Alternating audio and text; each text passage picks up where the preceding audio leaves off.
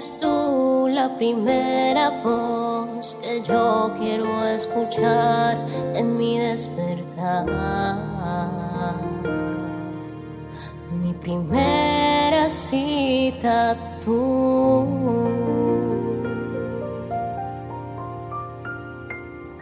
porque mi primer encuentro es contigo, Espíritu Santo. Hoy oro para que la gracia, el favor de Dios te acompañen a lo largo de este día. Que todo lo que hagas te salga bien, que prosperes en todos tus caminos y que el Señor fije sus ojos en ti, en tus proyectos y en tus sueños. Mi nombre es Isabela Sierra Robles y te doy la bienvenida a un nuevo encuentro devocional. Hoy quiero que vayamos a la palabra que se encuentra en Segunda de Crónicas, capítulo 17, esta vez del verso 7 al 11. Y dice la palabra de Dios. En el tercer año de su reinado, Josafat envió a sus funcionarios a enseñar a todas las ciudades de Judá. Entre los funcionarios estaban Ben Ail, Abdías, Zacarías, Natanael y Micaías.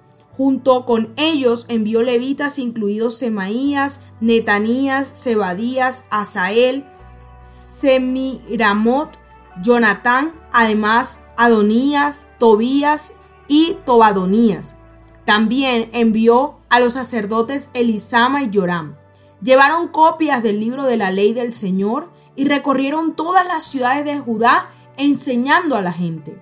Entonces el temor del Señor vino sobre todos los reinos vecinos para que ninguno de ellos quisiera declarar la guerra contra Josafat.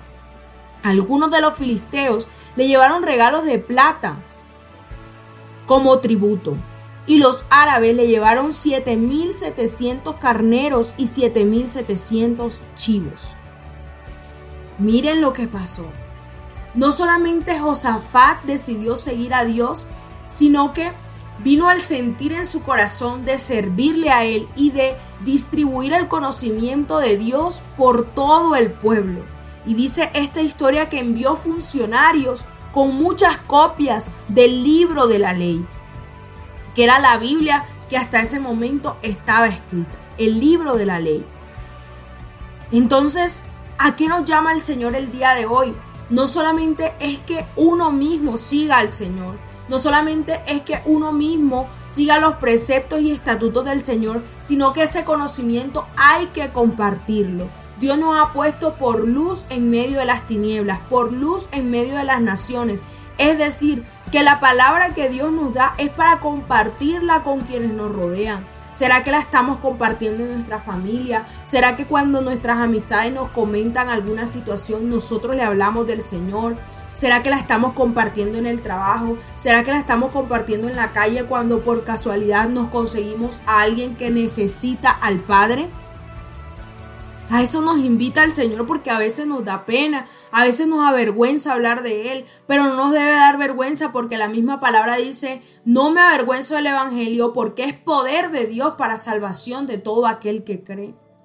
Y eso trae recompensa porque el temor de Dios es el principio de la sabiduría. Y dice la historia que cuando ellos hicieron eso por todas las ciudades de Judá y compartieron el libro de la ley y enseñaron la palabra de Dios. El temor del Señor vino sobre los pueblos vecinos, vino sobre los enemigos. Es decir, cuando nosotros conocemos a Dios íntimamente, cuando nosotros compartimos el conocimiento de Dios, el temor viene sobre quienes nos rodea. El temor viene sobre aquellos que nos desean el mal. Y dice la palabra que los filisteos y los árabes terminaron llevando plata, terminaron llevando chivos, terminaron llevando carneros a donde estaba Josafat.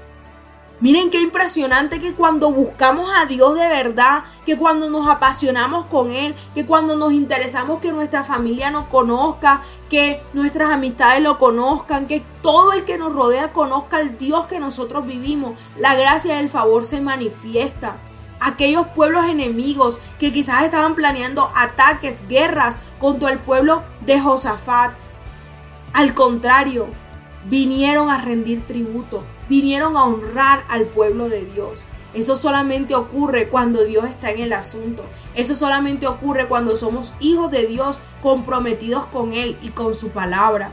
Que hoy esta enseñanza te ministre y te lleve a tomar ciertas acciones en tu vida que te permitan reflejar al Dios en el que has creído y por tanto recibas esa recompensa que recibió Josafat. Gracia, favor, dominio, regalos, bendiciones, detalles, todo aquello que estás pidiendo se cumpla en el nombre poderoso de Jesús. Dios te bendiga.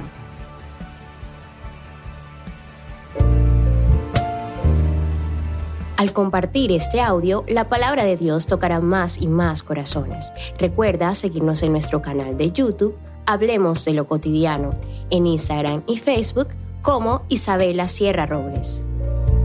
Dios te bendiga.